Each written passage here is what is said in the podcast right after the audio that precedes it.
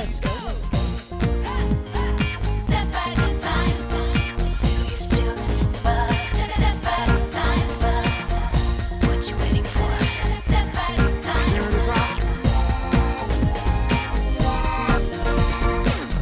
Bonjour à tous et bienvenue dans un épisode spécial du jour pop puisque pour ce dernier jour de 2021 j'avais envie de faire une rétrospective de l'année écoulée et quoi de mieux qu'un top album pour vous parler de mes coups de cœur de 2021. Allez, on n'attend plus, c'est parti pour le top 10 des albums 2021.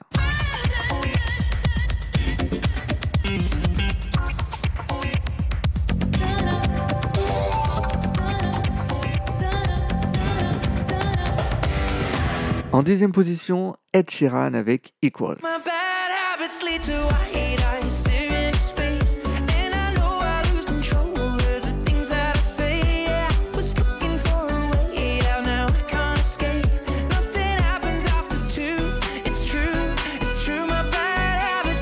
Ed Sheeran, c'est un artiste populaire, hein, le genre de popularité où malgré les millions de disques vendus et autant de spectateurs sur ses tournées, il hérite une frange du public sans trop qu'on sache exactement pourquoi, un peu comme Phil Collins avant lui quoi. Et de ce genre de problématique, Sheeran, il n'en parle pas dans Equals, un quatrième album algébrique où il préfère évoquer sa vision du succès, son couple et sa nouvelle paternité. Une évolution logique, 4 ans après le blockbuster et plus intime Divide, ses 10 millions d'exemplaires vendus et ses 260 concerts ayant réuni près de 9 millions de spectateurs, dont moi deux fois. Une tournée de deux ans et demi qui l'a amené à se remettre en question, à mettre la musique de côté et à souffler pour se recentrer. Really hit me. The last gig in Ipswich, sort of coming off stage and being like, I don't think, I don't think this will happen again. I feel feel like this is the top of the mountain. That's it, and I'm 28. Alors si Equals offre quelques réminiscences du précédent album, je pense à Two Step, Live Your Life ou Stop the Rain, il permet à Ed Sheeran de se réinventer et d'explorer une synth pop rétro bien déblayée par The Weeknd l'année passée, avec les tubes Bad Habits ou Overpass Graffiti, qui cohabitent avec des morceaux qui justifient à eux seuls le statut d'idol pop d'Ed Sheeran, Visiting Hours ou Shivers.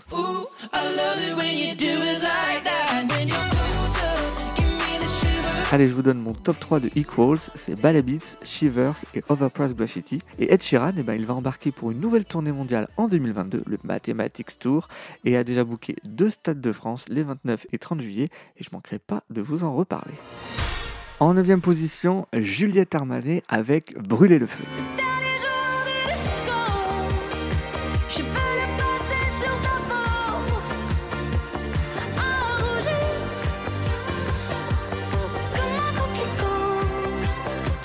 4 ans après le succès de Petite Amie, Juliette Armanet a pris le temps de retrouver l'inspiration et, accessoirement, de s'occuper de son fils Abel, à qui elle a donné naissance à la fin de la tournée marathon de son premier album. Et dans le jeu impitoyable de la pop, prendre son temps entre deux projets est un pari risqué. Celui de se faire oublier, celui de se faire distancier aussi. Et quand elle est revenue avec le terriblement efficace Dernier jour du disco, coproduit par les brillants Marlon B, Sébastien et Yuxek, difficile de ne pas la comparer avec Clara Luciani qui a poussé à fond le curseur du rétro quelques mois auparavant. Mais Brûler le feu se révèle finalement bien différent, moins populaire et accessible à la première écoute, il se ravive grâce à des productions exigeantes, notamment des arrangements cordes mélodramatiques savoureux.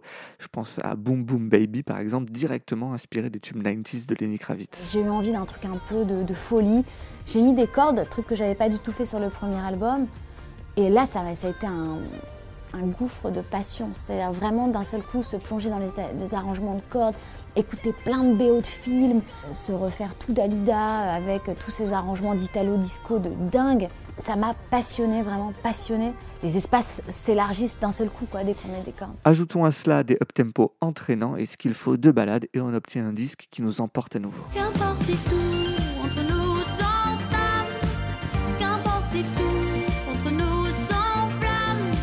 Allez, mon top 3, ben, ce sera le dernier jour du disco, Qu'importe et Sauver ma vie. Et Juliette Armanet, ben, elle sera en tournée dans toute la France en 2022. Et pour l'avoir déjà vue en live pour son premier album, eh ben, je vous la conseille parce que ça vaut le déplacement. Et en huitième position, eh ben, c'est la suédoise Zara Larsson avec Poster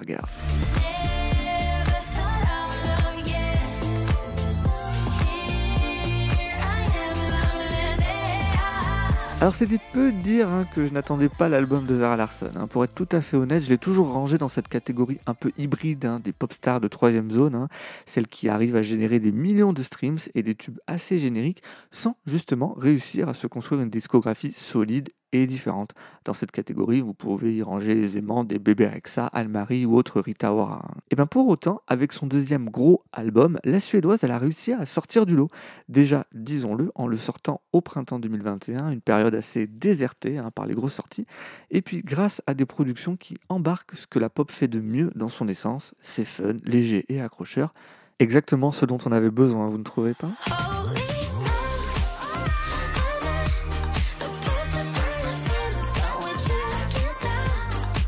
Zara Larsson eh ben, n'était peut-être pas celle dont j'aurais affiché le poster en gros dans ma chambre, mais cet album, eh ben, il m'a bien donné tort. Mon top 3, eh ben, c'est Poster Girl, Look What You've Done et Love Me Land. En septième position, London Grammar avec Californian Soil.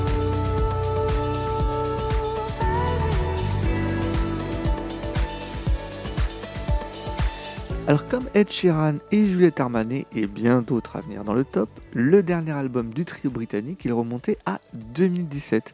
Et avec ce troisième album, plus lumineux que le précédent, le groupe de Nottingham renoue avec des mélodies et des arrangements plus pop, aidés notamment par les producteurs anglais Fitzgerald, Charlie Andrew ou Steve Mack, ce dernier qu'on retrouve également dans les crédits des derniers albums d'Ed Sheeran et Zara Larsson, comme quoi hein, je reste assez cohérent avec mes propres goûts. Mais la magie principale du groupe, eh ben, ça reste la voix éthérée d'Anna Reid, hein, qui, euh, dans une démarche féministe de valoriser le travail des femmes dans la réalisation d'un disque, est désormais la leader et la figure du groupe.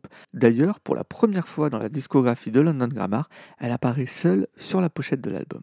En 12 morceaux, le trio explore les doutes et les quêtes qu'on a chacun en nous, avec en métaphore ce fameux rêve américain qui nous dit que tout est possible.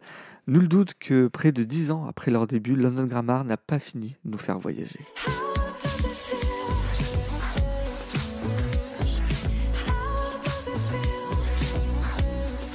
Mon top 3, c'est How Does It Feel, Baby It's You et Lose Your Head. En sixième position, Casey Musgrave avec Starcross.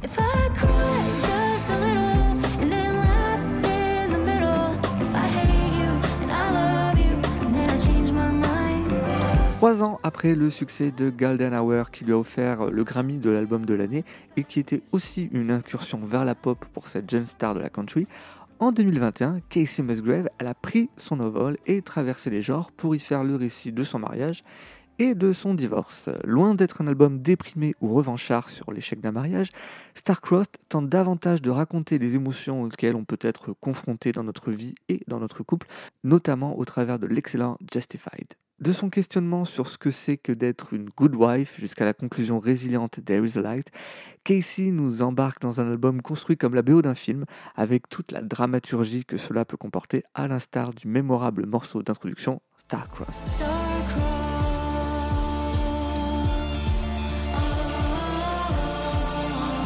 Mon top 3, Justified, Cherry Blossom et Simple Times.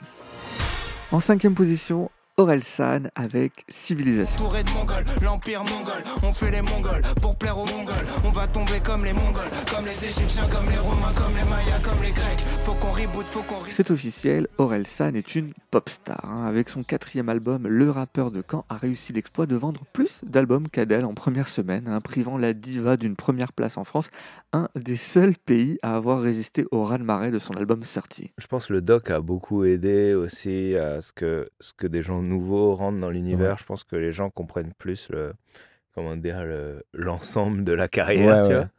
Et donc, euh, donc, je suis super content, en fait. Euh, je pense que, je pense qu'en voyant le doc, on voit que j'essaye de faire de la musique un peu, euh, je sais pas, un peu large et que j'ai, il y a plein de styles différents Ouais. que j'aime bien. Et du coup, je pense que plein de gens différents se reconnaissent dans plein de trucs. Donc, au final, ça fait une bonne, une bonne communauté, quoi. Précédé donc d'un documentaire excellent, je vous le conseille si vous ne l'avez pas vu, diffusé sur Amazon Prime et qui retrace toute sa carrière, l'album Civilisation, qui arrive 4 ans après La fête est finie, nous raconte la suite de l'histoire d'Orelsan, hein, un mec de 40 piges, rangé, marié, et qui se questionne moins sur lui, mais plus sur ce qui l'entoure. Une nouvelle fois, les punchlines elles sont saillantes, hein, je pense à l'odeur de l'essence, bébé bois ou baise le monde. Les différentes couleurs des morceaux alternent entre chant et rap. Il y a Shonen d'un côté ou La Quête de l'autre. Et les prods sont toujours ciselés. Je pense à des titres comme Ensemble ou Dernier Verre, euh, le morceau euh, produit par euh, les Neptunes de Pharrell Williams. Et c'est ce tout qui donne à Civilisation une puissance et une efficacité redoutables et qui confirme, pour ceux qui sont un peu restés en 2009, la place unique qu'il occupe dans le paysage francophone. On reste ensemble. On reste ensemble. Aurel San va se lancer, on l'espère, hein, dans une énorme tournée en 2022, dont 5 dates d'affilée à l'Accord Arena, et je vous en reparlerai au moment venu parce que j'ai pris ma place. Mon top 3, c'est Bébé Bois, Ensemble et l'énorme Manifeste. En quatrième position, Clara Luciani avec Cœur.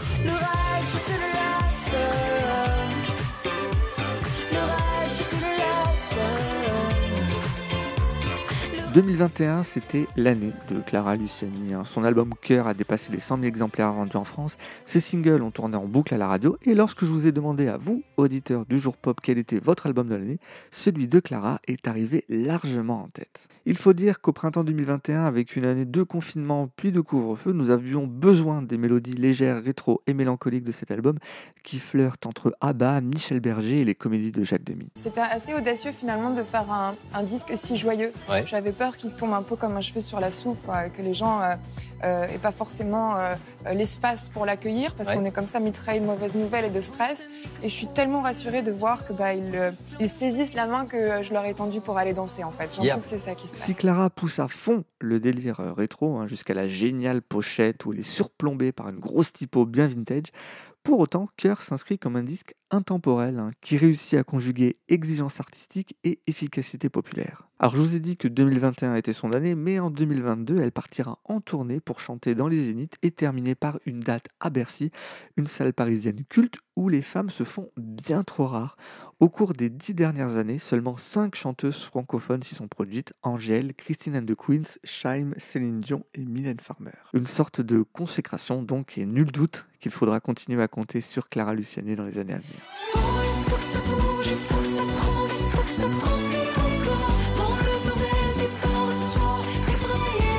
Mon top 3, c'est Respire encore, Bandit et Au revoir. Et on attaque le top 3 avec Lord et Solar Power.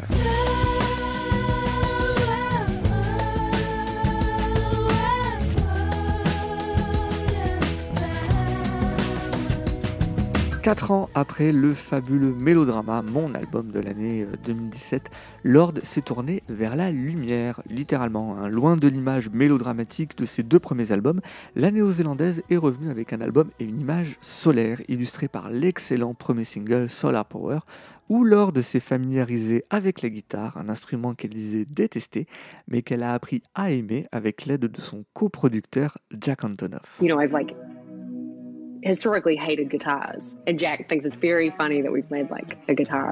La force de l'album est probablement qu'il est pensé comme tel, un album.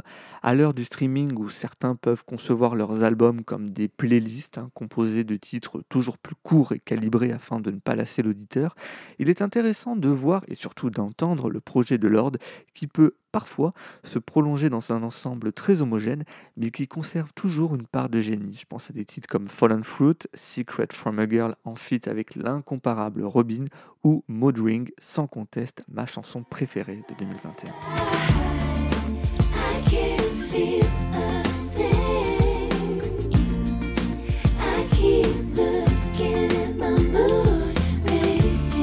Lord sera en concert en juin prochain au Casino de Paris et là encore c'est un live que j'attends avec impatience. Mon top 3 c'est Mood Ring bien évidemment, Solar Power et Secret from a Girl Who's Seen It All.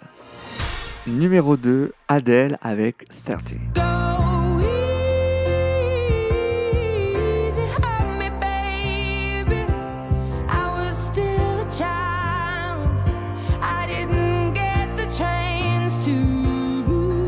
Il était attendu cet album d'Adèle, 6 ans depuis le carton de 25, longtemps annoncé et finalement gardé dans les cartons pendant un an pour devenir le cadeau de cette fin d'année 2021. 30, c'est un nouveau chapitre de la vie d'Adèle, hein, dont la voix nous accompagne maintenant depuis plus de 10 ans. Et si certains peuvent facilement lui reprocher d'utiliser la même recette d'album en album, c'est jugé à l'emporte-pièce ce nouvel album, certainement le plus abouti, riche et intime depuis ses débuts. Là où 21 évoquait sa rupture, là où 25 était un album plus générationnel sur le fait de grandir et de faire un premier bilan de vie, 30 apparaît comme son disque le plus introspectif. Elle y confesse aussi bien ses erreurs que ses doutes et propose, tout comme Lord, un vrai album avec un début, un milieu et une fin, et dont elle reconnaît sans complexe l'avoir conçu en se fichant totalement de son efficacité sur les algorithmes. If everyone's making music for the TikTok, who's making the music for my generation?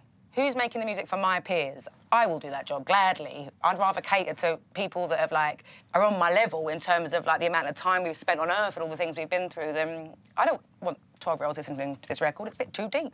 Pour Adele, dont les albums sont des blockbusters, c'est un peu facile à dire, hein, mais artistiquement, c'est ça qui est le plus intéressant. Chacun de ces albums est désormais un rendez-vous. Ils s'écoutent et se vivent comme des histoires en temps réel. On grandit et on vieillit avec Adele en se retrouvant tous les 5 ans pour faire un bilan des dernières années.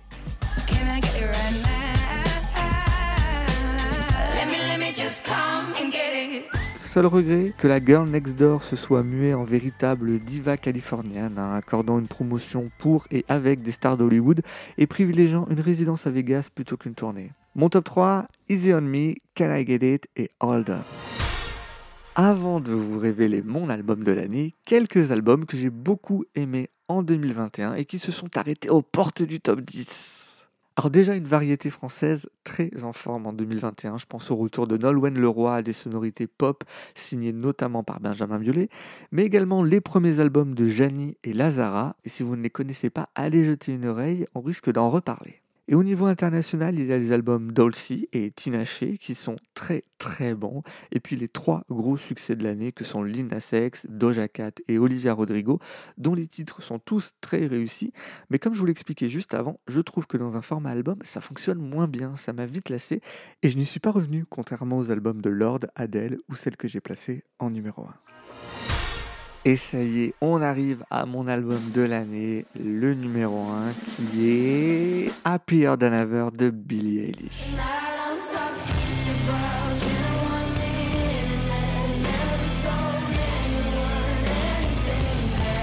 Après le succès énorme de son premier album en 2019, Billie Eilish était attendue au tournant hein, et elle a surpris en proposant un disque down tempo très différent de l'univers du premier, tout en réussissant à l'enrichir de nouvelles strates et de nouvelles couleurs pour un disque vu et pensé là encore comme un ensemble. The songs in the album are all over the place and um, very, I think, versatile and different one another, but also are very cohesive, which is like a big goal for me, is to make things feel like the same project, but not like the same song over and over again. De par son rapport à la fin de l'adolescence, à la célébrité précoce et à la place de la femme dans la société avec un regard assez désenchanté sur le monde, Billie Eilish se fait la voix d'une génération Z et prouve à ceux qui pouvaient en douter non seulement sa maturité incroyable, mais également son talent d'écriture et de production, l'album étant une nouvelle fois totalement écrit et réalisé avec son frère Phineas. Si Than Ever n'a pas l'efficacité immédiate de son premier album, il a pour lui son intemporalité, ce qui en fait déjà un grand album.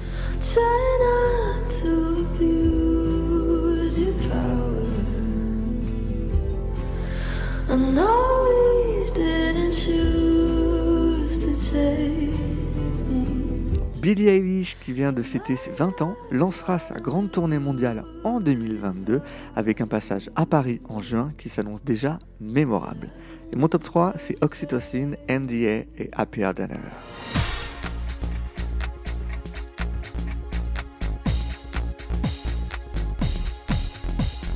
Et voilà, c'était mon top album 2021, évidemment totalement personnel, mais du coup j'attends vos top albums à vous. hein. Vous pouvez évidemment me les partager sur Instagram, Twitter et TikTok, at le jour pop partout. J'en profite pour vous remercier une nouvelle fois d'avoir été des milliers à découvrir et à suivre le jour pop en 2021. Et on se retrouve très très vite pour de nouveaux jours pop dès 2022. Donc je vous embrasse, prenez soin de vous et à bientôt What you waiting for?